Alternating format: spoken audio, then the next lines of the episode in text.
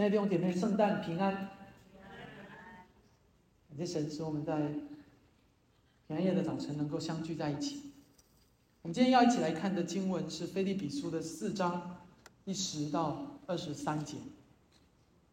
在我个人的传福音的经历当中，我常常遇到最多的一个问题，不是到底有没有神，不是圣经是否是可信的，不是耶稣基督到底是如何复活的。而是，如果上帝存在，为什么这个世界还有苦难？如果上帝是全能的，为什么他不拦阻苦难的发生？如果上帝是慈爱的，为什么他要眼睁睁的看着他所造的人在苦难当中无法自拔？这是我最常听见来自慕道友和不信者们的疑问。我不知道你的经验是如何，是不是也常常听见这样的发问？在这个过程当中，我听见的。我认同的一个最常见的答案就是：世人都犯了罪，亏缺了神的荣耀。所以苦难是从罪来的，死亡是从罪来的，而罪是从撒旦引诱始祖犯罪开始。当然，这些答案都是正确的，但在很多的时候，我也发现这些答案仍然没有满办法满足慕道友们心中的疑问。弟兄姐妹，以上这些对话都是很美好的对话，因为这些对话都正在把我们引向一个核心的问题，就是罪和救赎的问题，就是我们都活在罪中，然后我们今天什么才是得拯救的方式？所以我说这些对话都是好的，能够把我们引向属灵的交谈。但是你有没有发现，有的时候连你自己可能也架不住慕道友的连环的追问，然后问着问着你就发现，哎，哎，我我不知道怎么回他了啊。我好像我自己也没有想得很清楚。其实很多的时候，然后很多的时候，慕道友就会反过来指控你、指责你，说你们是盲目的信仰。我听过一些弟兄姐妹就和我分享说，他给别人传福音，传到最后的时候，传到最后被对方毒死了，他非常的气馁啊。弟兄姐妹，这个时候你就需要开始思考，我自己要如何在信仰上更上一层楼的原因。我明年的主日学的系列当中会有一门课，会有一段时间，我们会思考一个主题，叫做认识苦难。我希望那一门课可以帮你解答更多这方面的问题。今天世人们对于苦难的第一个反应就是为什么？凭什么？凭什么是我？凭什么是我要受？凭什么是我的朋友、我的家人要受？或许有的人更有普世情怀，会发出更大的感恩：凭什么我们人类要受苦？上帝，你不是全能的吗？怎么这一点苦难你都不能拦阻呢？你不是全知的吗？怎么这一点苦难你都不能预知呢？你不是慈爱的吗？怎么你还会人愿意容忍你所爱的人受苦？你会发现，所有这种从人类有限受造的思维所发出来的思考是很容易的，一步一步的。就从对上帝的疑问转变成对上帝的质疑，继而从对上帝的质疑转变成对上帝的抱怨、咒骂和攻击，而这就是人的罪最彻底的彰显。在罪人的思维当中，他会把一切的责任推到别人的身上，因为他自己永远是对的，他自己永远是没有错的，是完美的，是不需要被责问，也不需要负责任。在罪人的思维里面，他自己的利益永远是最高的，是不容侵犯的。而他的人生必须是完美的，因为他认为他配，他只配的这种完美，他不配的那一些的苦难，不配的任何的艰难困苦受苦，所以他就开始，他他认为受苦的人生跟他不匹配，所以他就会说：凭什么我要受苦？上帝是你搞错了，不是我。然后他们就开始质疑，甚至拒绝上帝。而这背后最关键的问题在哪里？你会看见。是他们属灵的眼睛瞎了，他看不见他自己的罪，或者他故意不看见自己的罪，他看不见自己的自私、自我中心和骄傲与狂妄。我们今天的讲到和苦难有关，但我们不是要讨论苦难的由来，而是要通过圣经来思考我们如何胜过苦难。我同意，如果呃，我同意认识苦难的由来，认识苦难的前因后果很重要。因为这可以帮助我们更加认识上帝，也可以让我们的理性更少受一点的困扰，甚至使我们有一种茅塞顿开的感觉，好像得解放的感觉。但比起这，比起认识苦难的由来，我告诉你，有一件更重要的事情你要思考，就是我们如何确切的胜过苦难。坐在那边不断的质疑或者抱怨苦难的带降临，不会让苦难自动的消失。无论你如何质疑、如何抱怨、我发怒，苦难就是在那里。但是有一件事情是你现在就可以做的，就是你开始思考我要如何胜过苦难。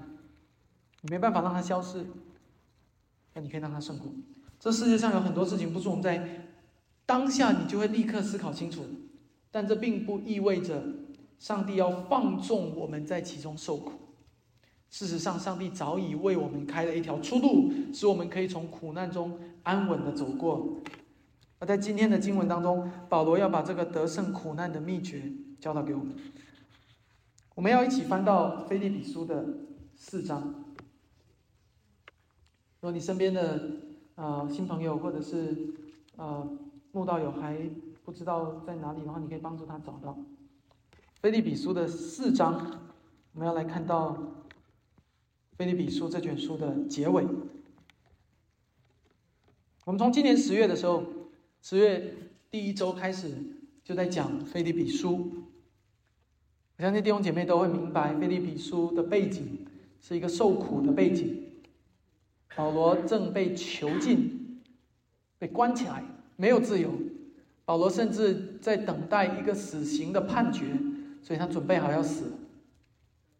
在这个环境下，他给菲利比教会，他亲爱的、他亲自建立的教会，写这封信叫《菲利比书》。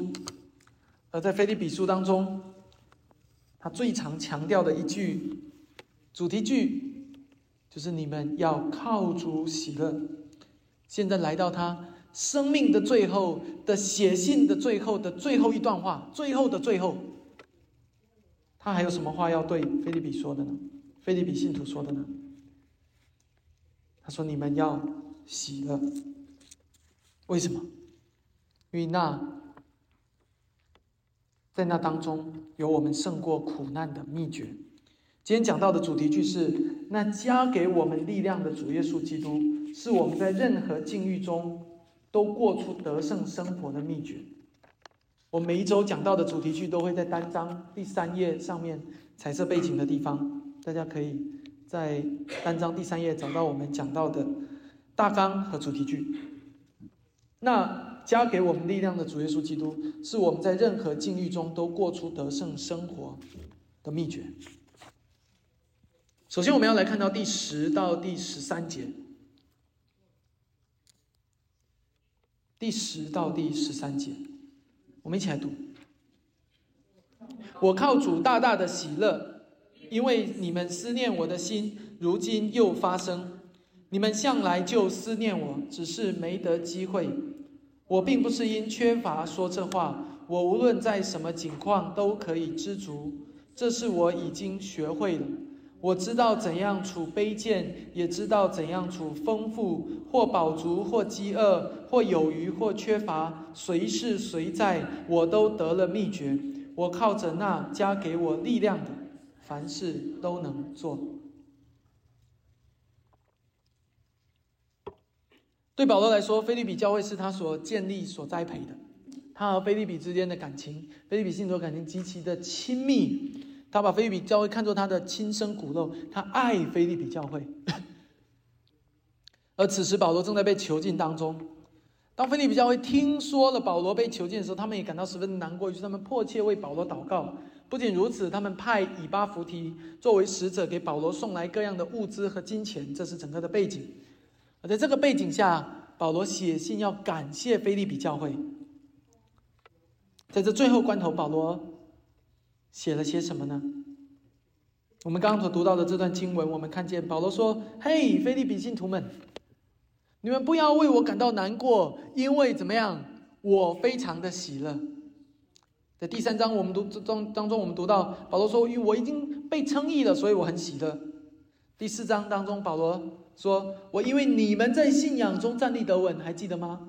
三周以前的讲到，保罗说：你们就是我的喜乐。”到了第四章的结尾，整封信的结尾，保罗说：“最后我有第三个喜乐的，第一个我被称义的我喜乐；第二你们站立的我我喜乐；第三个理由是什么？上帝已经将我一切所需要的加给我，我没有缺乏，所以我喜乐，因为我在什么情况下都已经可以知足了。这就是我们今天讲到的主题，也是我们今天讲到的标题。我们在主里喜乐，因为我们靠着那加给我们力量，我们凡事都能够胜过。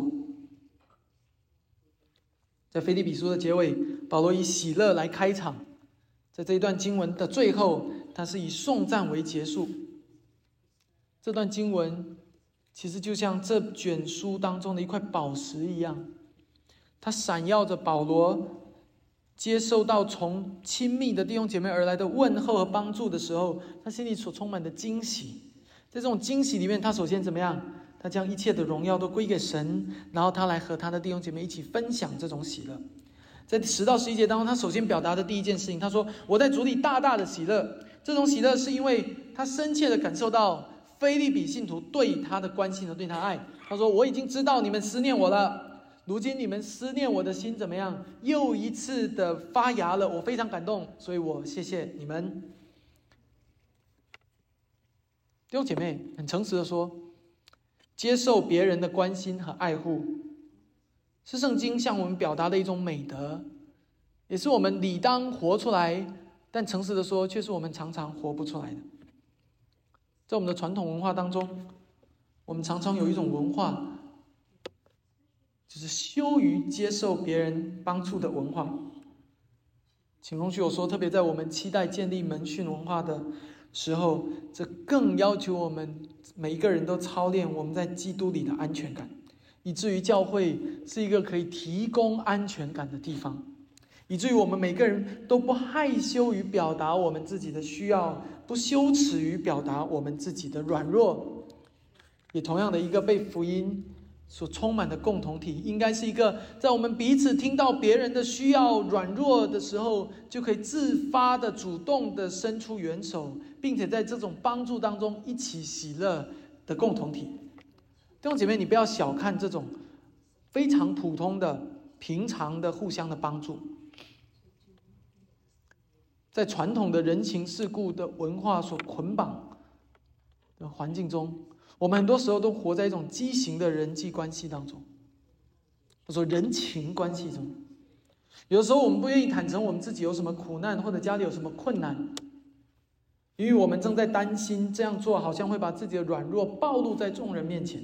被别人议论，我要告诉你，这是糟糕的文化。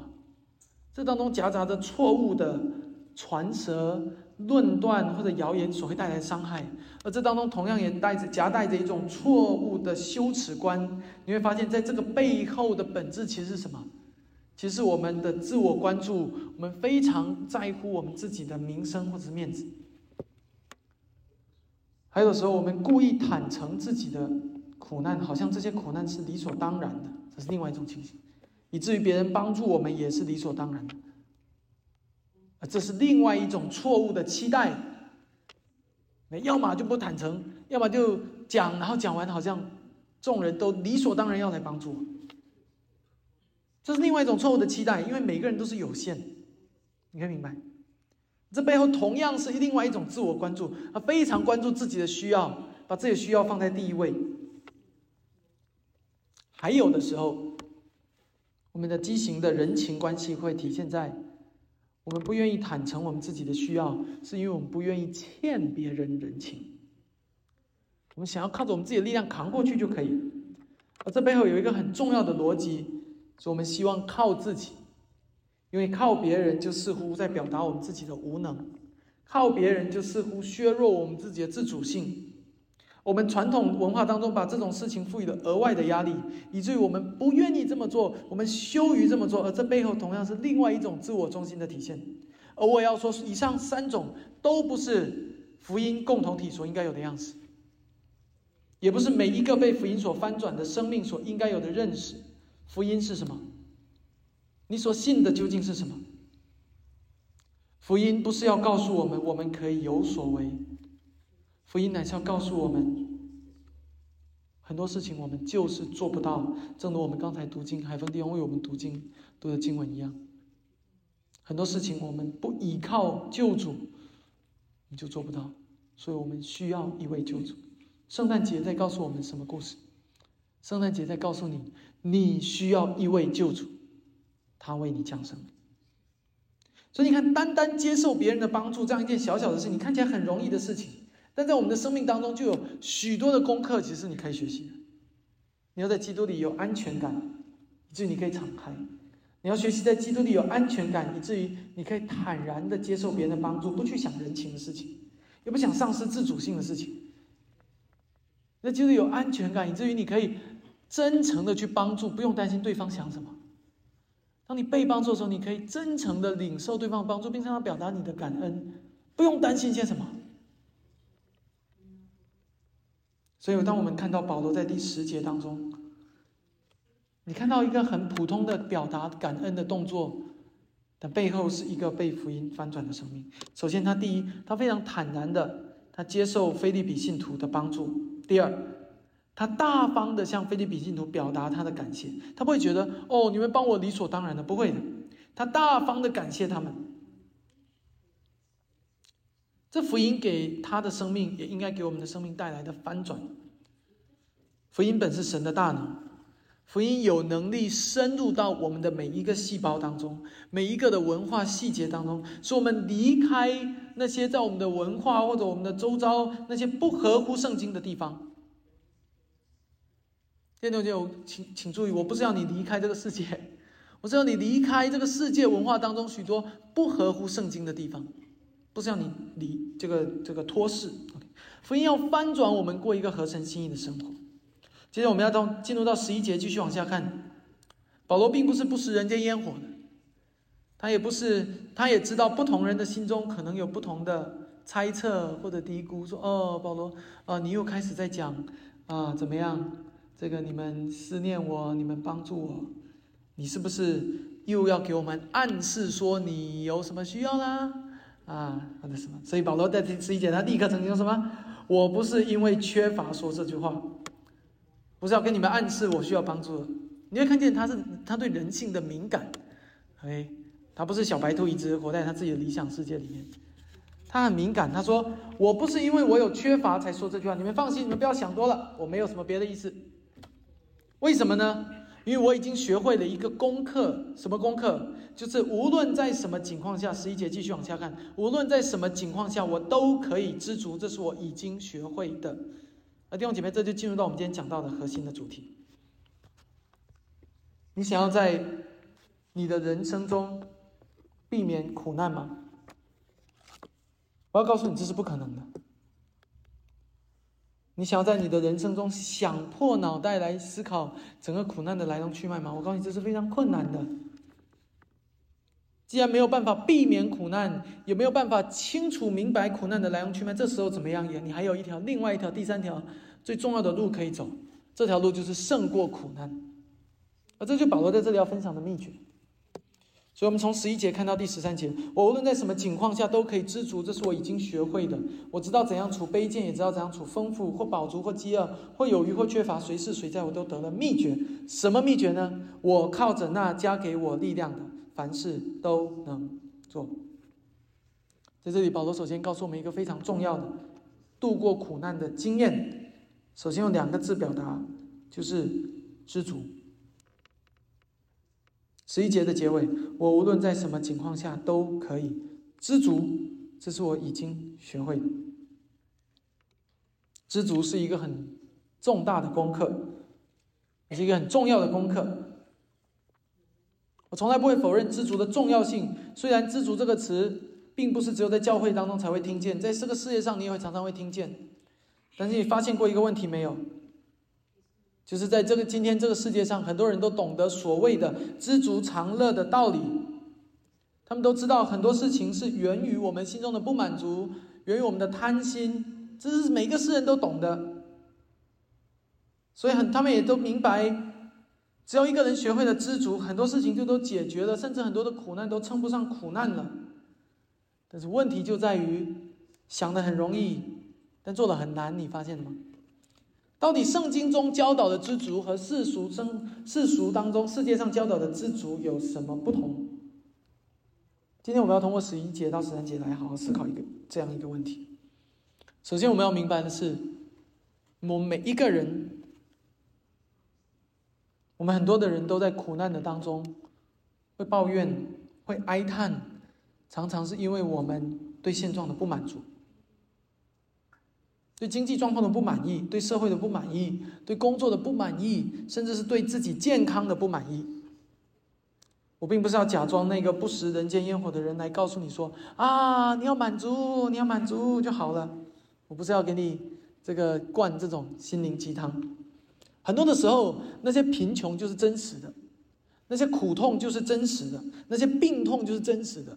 很多时候，你心中的苦闷是真实的，我非常理解，也非常同意，那就是苦难不可逃避的。那我们要问的是下一步，然后呢？想象一下，一个人在严重的病痛当中，你要怎么安慰他？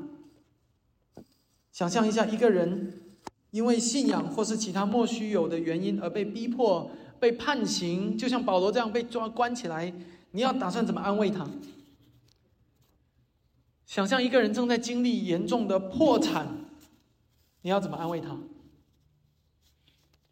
如果你这个时候再跟他说：“你要知足，你要知足。”我想很有可能你就被他拉到你通讯录的黑名单里去了，因为你根本不明白对方的痛苦，无论是肉体还是精神痛苦。但是你有说错吗？很多时候其实没有说错，因为你再怎么比，总还有比你高糟糕的人。但问题是，那是我们应该有的人生观吗？今天的世人告诉你要学会满足，很多时候无非是在告诉你一个道理，叫做“比上不足，比下有余”。为什么他们会这么说？因为在他们的世界观当中，他们的世界观是建立在一种与人比较的世界观上。他如何明白自己的价值？他通过跟人比，哦，我比那个低一点，哦，比那个高点，哦，所以我在这里。这是世人的世界观。当他没有地方可以寻找他的生命的价值和意义的时候，他只能通过跟人比较来确认他的位置。弟兄姐妹，我要告诉你，如果你的生活是建立在和别人比较才能拥有安全感或者优越感的话，那实在是一个非常可怜的光景。啊，今天很多的世人，很多人就是这样啊，比一下啊，他比我厉害，职位比我高，于是卑躬屈膝啊，笑脸相迎；比一下，他比我低一下，他收入比我低，他学位、他职位比我低，于是就狂妄傲慢，就不可一世。说到底，这样的比较永远不会寻找到真正的满足。也永远不会有真正的喜乐，因为在他的世界观里就只有比较。他可以随时从与比他低的人当中比较来得到所谓的满足，但他也可以分分钟，他可以随时从比他高的人的比较那里得到他的郁闷、悲伤或者抱怨或者苦读。所以保罗在这里说的知足到底是什么意思，就变得很重要了。是通过和别人相比来找到满足的感觉吗？很显然不是，为什么不是？你往下读就可以知道。他说什么？他说：“我知道怎样处卑贱，也知道怎样处丰富，或饱足，或饥饿，或有余，或缺乏。谁是谁在，我都得了秘诀。我靠着那加给我力量的，凡事都能做。”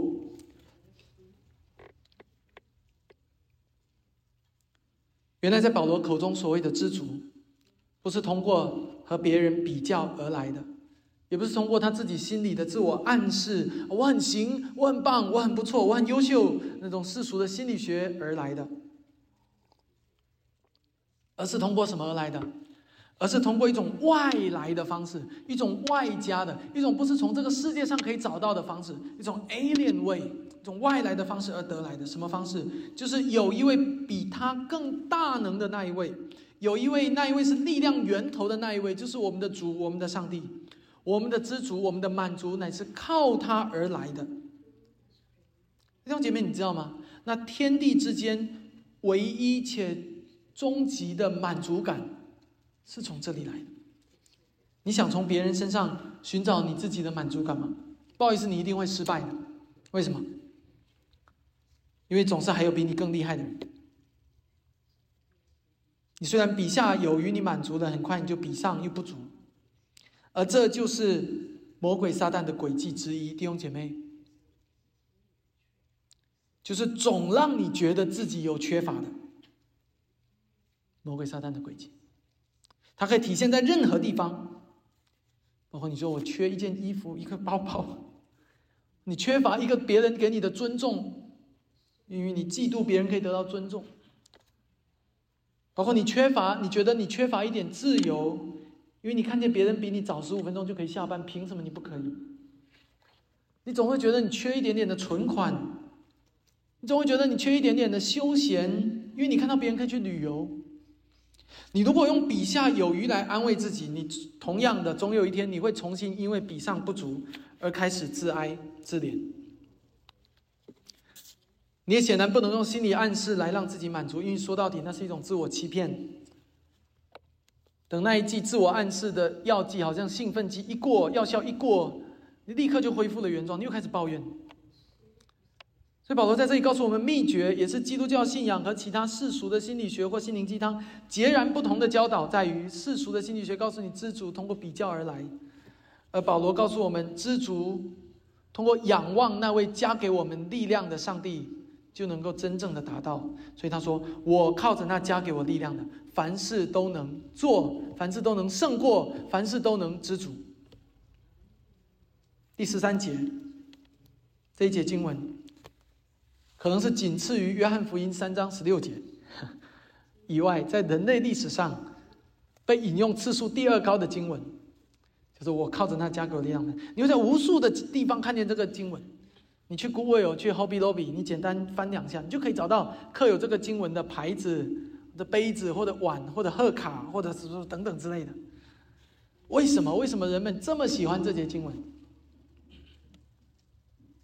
请允许我把背后一些的真相戳穿给你，因为这节经文仿佛在暗示一个人说：“你可以的，你能行的。你看，你凡事都能做，You can do anything. Nothing is impossible。”这节经文似乎把人类骨子里面的那一种反叛和狂妄的火苗挑起来，然后燃成一堆的熊熊大火，让每一个人都觉得充满了能量，充满了力量，让每一个人都觉得我自己就是那个可以伸手摸到天的那个人，那个英雄，可以改变世界的英雄。只要请注意，当每个人这么想的时候，他心中还会在想下一句是什么？只要。上帝，你再帮助我一点点就好了，啊！我现在万事俱具备，只差上帝你在背后推我一把，你把我帮我把最后一块拼图帮我拼上，帮我把那个引擎的火点起来，我就可以，我就差你这一点了。这就是为什么这段经文如此受欢迎的原因。但我同时要告诉你，这就是这节经文被错误理解和使用的原因，因为以上所有的理解。不仅仅是在把上帝贬低成一个人成功过程中的仆人，甚至是垫脚石而已。这样的理解只是把上帝贬低成众多因素当中的一个不起眼的一个小角色罢了。而那不是福音，那不是基督教信仰，那是人本主义和人本主义的信仰，那是自我中心的信仰。那我们再次来看这段经文，这节经文：我靠着那加给我力量的，凡事都能做。请问，在这节经文当中，关键者是谁？是我吗？很像你会说不是的，是什么？是那靠着那加给我力量。换句话说，如果不是加给我力量的那一位，我变成怎么样？我变成凡事都不可能做。你看见了吗？这才是这句话的关键的含义。简单来说，这里的我是一个何等软弱、何等无能。何等渺小的存在！这里的我无能到一个地步，如果不仰赖那个外来的那个力量的来源，那个从天上而来的那个能力，我就会变成一事无成，我就会像一个泡泡一样，砰的一声在空中空中就破灭了，而那就是人类最真实的光景。如果不是一个外来的力量，我们就 nothing。我们不是 nothing impossible，我们是 nothing。我们是 zero，而这就是福音要来告诉你的真相。圣诞节要告诉我们什么？圣诞节要告诉我们，你需要一位救主。他如今降生，你的满足感不是通过和别人比较而来，不是通过自我暗示、喝几碗心灵鸡汤、打几针兴奋剂而来。你的满足感应该建立在。地球以外、宇宙以外那位创造天地万有的上帝身上，他是创造你的上帝。只有当你知道上帝才是你的金主爸爸，只有当你知道唯独上帝才是你一切所需的供应者，唯有上帝才是你一切力量的来源的时候，你才能够找到真正的满足，而那满足能带领你胜过眼前的苦难，无论那苦难是什么。感谢上帝借着他的仆人保罗，把这样的真理告诉我们。第四三节原来不是在讲我人生要怎么成功，不是在讲我可以。不，第十三节是在讲，我不行。如果没有那上帝赐给我力量，我就什么都不行。所以我要仰赖他。我们接下来看到第十四到第二十三节。第十四到二十三节。然而你们和我同受苦难，原是美事。菲利比人呢，你们也知道，我出传福音离了马其顿的时候，论到受受的事，除了你们以外，没有别的教会供给我。就是我在帖萨罗尼迦，你们一次两次的打发人供给我的需用，我并不求什么馈送，所求的就是你们的果子渐渐增多归在你们的账上，因我样样都有，并且有余，我已经充足，因我从以巴弗提受了你们的馈送，当做极美的香气，为神所收纳、所喜悦的祭物。我的神必照着他荣耀的丰富，在基督耶稣里，使你们一切所需用的都充足。愿荣耀归给我们的父神，直到永永远远，阿门。请问在基督里，各位圣徒安？在我这里的众弟兄也都问你们安，众圣徒也都问你们安。在凯撒家里的人特特问你们安。愿主耶稣基督的恩藏在心里。在这当中，我们看到上文其实保罗讲到了受苦，在下文中保罗也继续。谈论到受苦第十四节，然而你们和我同受患难，原是美事。这是我靠着那加格力量，凡事都能做。这节经文，大家会有另外一个的误解：到底能做什么事情？保罗在这里要说的是：我靠着那加格力量的，什么样的患难，什么样的苦难，我都能胜过。所以你会看见，明明上下文都在讲苦难。但是世人却喜欢断章取义，抽出第十三节来做文章。这实在不是一种健康的读圣经的习惯，与大家勉励。第十三节是保罗讲他自己如何面对苦难，而第十四节他开始讲到菲利比教会如何与他一同承受苦难。这就我们今天讲到的第二个部分：菲利比信徒与保罗一同受苦。苦难是不可避免。苦难有时候是高深莫测的，但苦难是可以胜过的。上帝给我们开了许多出路。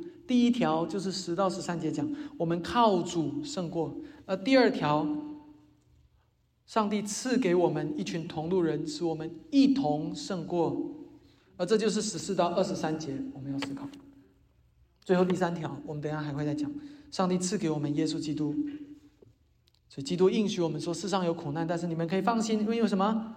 因为我已经胜过了世界，这是我们等下第三点会一起思考。先预告一下，我们回到第十四节，保罗说：“我不仅仅是上帝加给我力量，我可以胜过，我还要感谢上帝，怎么样？把你们菲利比信徒赐给我，陪我一同受苦。”所以从第十五节开始，他就讲菲利比信徒如何帮助他，如何三番五次的打发人供给保罗的需要，这就第十六节的内容。然后他说：“我感谢你们。”样样有余，愿上帝祝福你们。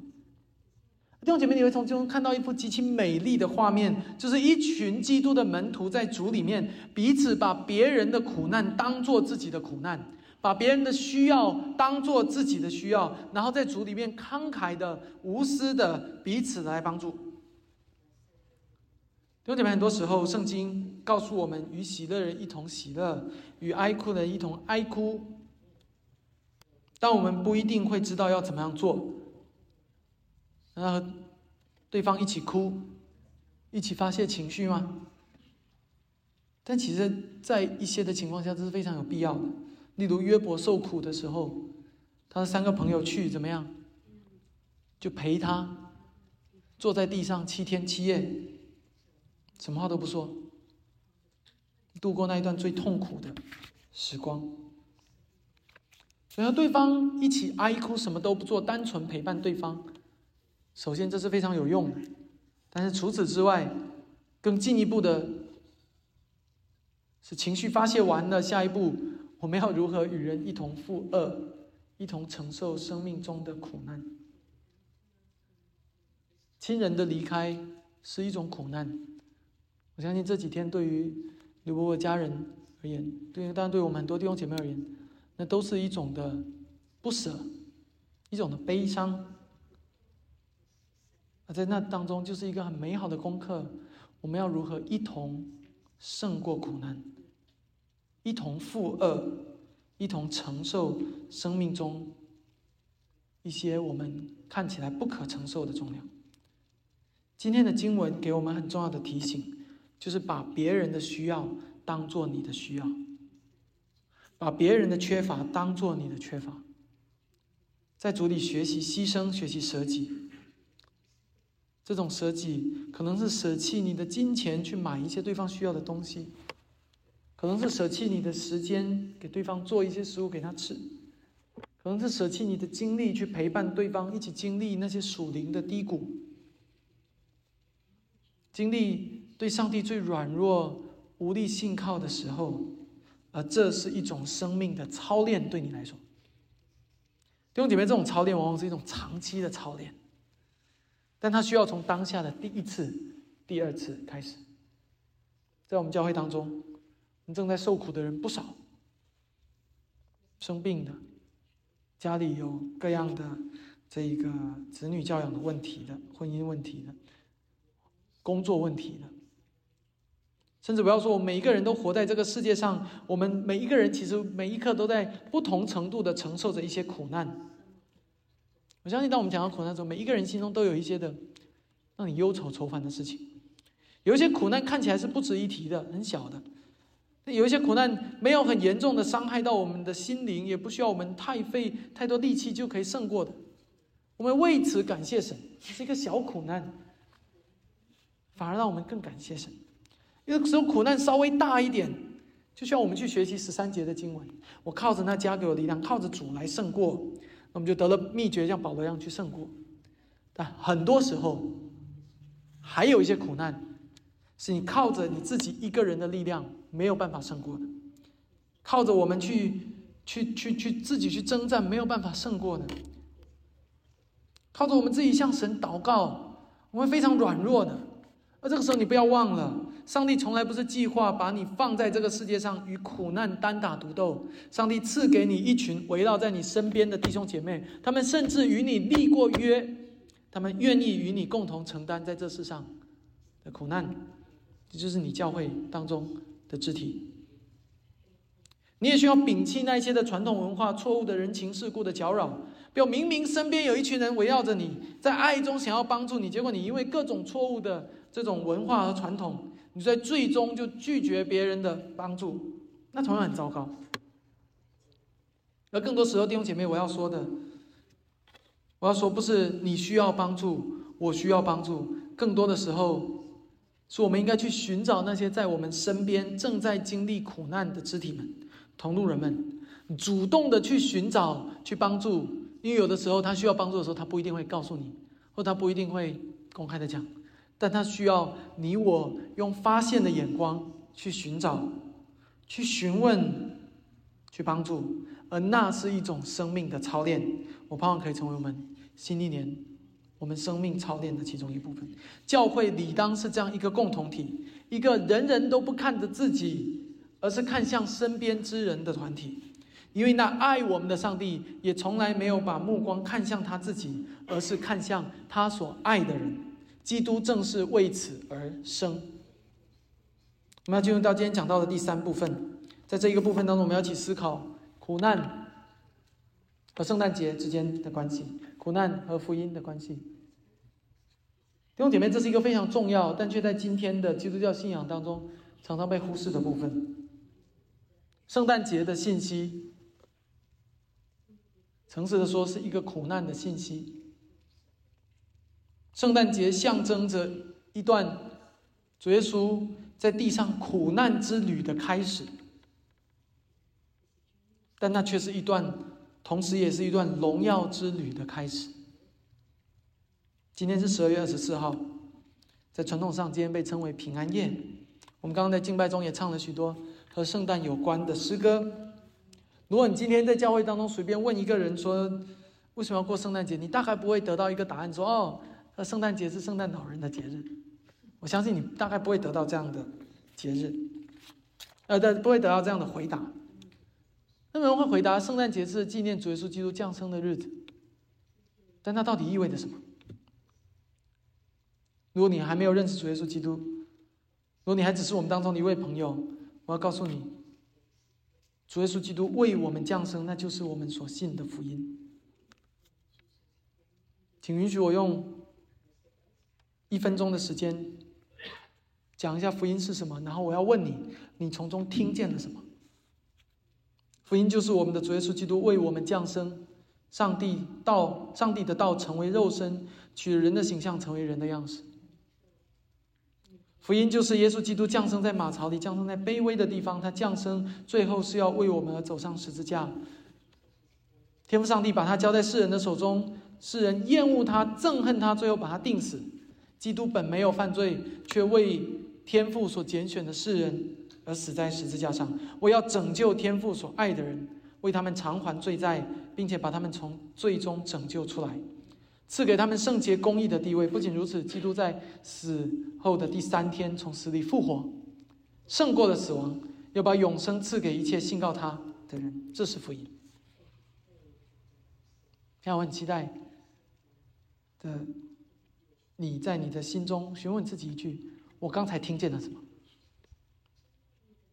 我很诚实的说，我们很容易记住的是永生。是平安，是喜乐，是罪得赦免。但是我们很容易忽视的，是在永生之前有死亡，是在罪得赦免的背后有人为我们流出宝血，是在荣耀之前有卑微，是在高升之前有降卑。也很多人会听，容易听见成功。却容易忘记福音中苦难的部分，哪怕你问传福音也是一样。啊，信耶稣怎么样？信耶稣啊，得平安、得喜乐啊，得永生啊。但在这之前有代价。我觉得，嗯，我我若这么说，他还会信吗？可弟兄姐妹，那是真实的福音，那就是圣诞节的福音。今天很多人。期待、喜欢成功的福音、光明的福音，能够给他们带来永生的福音，甚至脑洞大开，自己添加上起许多世上世俗的成功的福音，比如在发大财啊，比如什么万事顺利等等之类。但是相反，他们却忘记了，其实福音，如果你仔细的拿放大镜呢，你把福音拿到眼前仔细一看，会发现其中充满了苦难。而圣诞节就是一个非常好的例子。对于世人而言，圣诞节意味着救主耶稣基督的降生，这大好的信息。但在这大好信息的另一面是什么？是至高的上帝成为婴孩，成为卑微的、软弱的、无能的，一把可以掐死的婴孩，以至于希律王到处想要杀他，成为一个包着布卧在马槽的婴孩。大好信息的另一面是客地客店没有的地方，一个要临产的孕妇只能去到马槽去生产。湖里有洞，天空的飞鸟有窝，人子却没有枕头的地方。大好消息的另一面是，这位救主从出生就开始被人追杀，被人误解，被人背叛，被人厌弃，到最后真的被杀死。基督教的福音不是一个光鲜亮丽的福音。基督教的福音不是要，不是一个要带给你这一条在这一生可以飞黄腾达的捷径。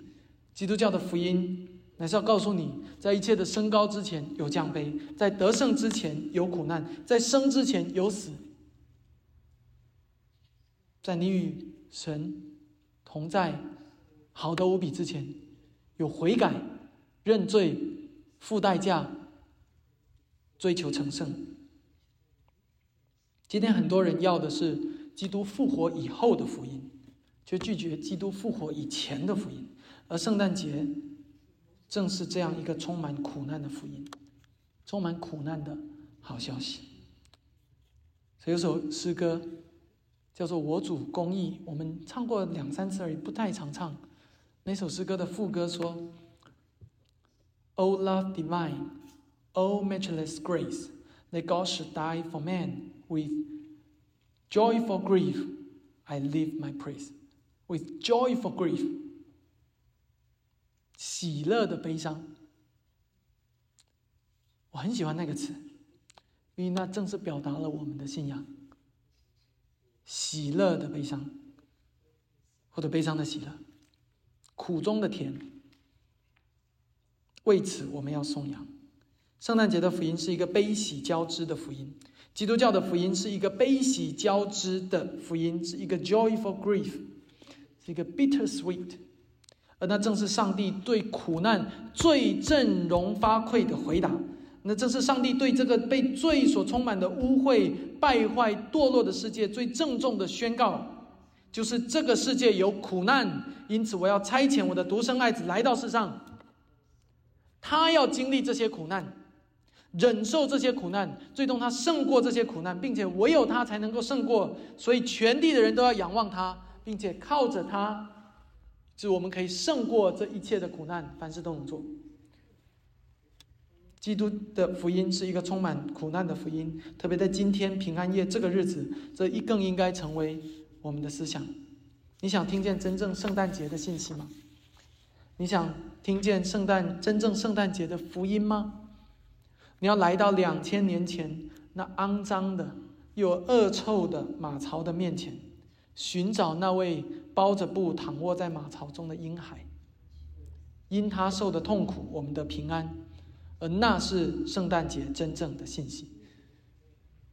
你想要寻找真正的得胜、真正的大能、喜乐、成功吗？你不是继续躺平在你自我中心的世界里面，抱怨、质疑，说为什么我的成功还没来？你靠着你自己的办法没有办法洞悉苦难或者阻挡苦难，但是你靠着那加给你力量的，却可以胜过苦难。并且得胜有余，以至于寻找到真正的大能、成功、喜乐、得胜。这就是保罗在腓立比书最终要告诉我们的信息，也是圣诞节我们最需要明白的信息。基督已经先为你品尝了所有的苦难，基督了解你的苦难，基督有能力胜过你的苦难，而你要做的就是来到他面前，信靠他，与他联合，藏在他那里面。求主帮助我们，我们祈祷啊。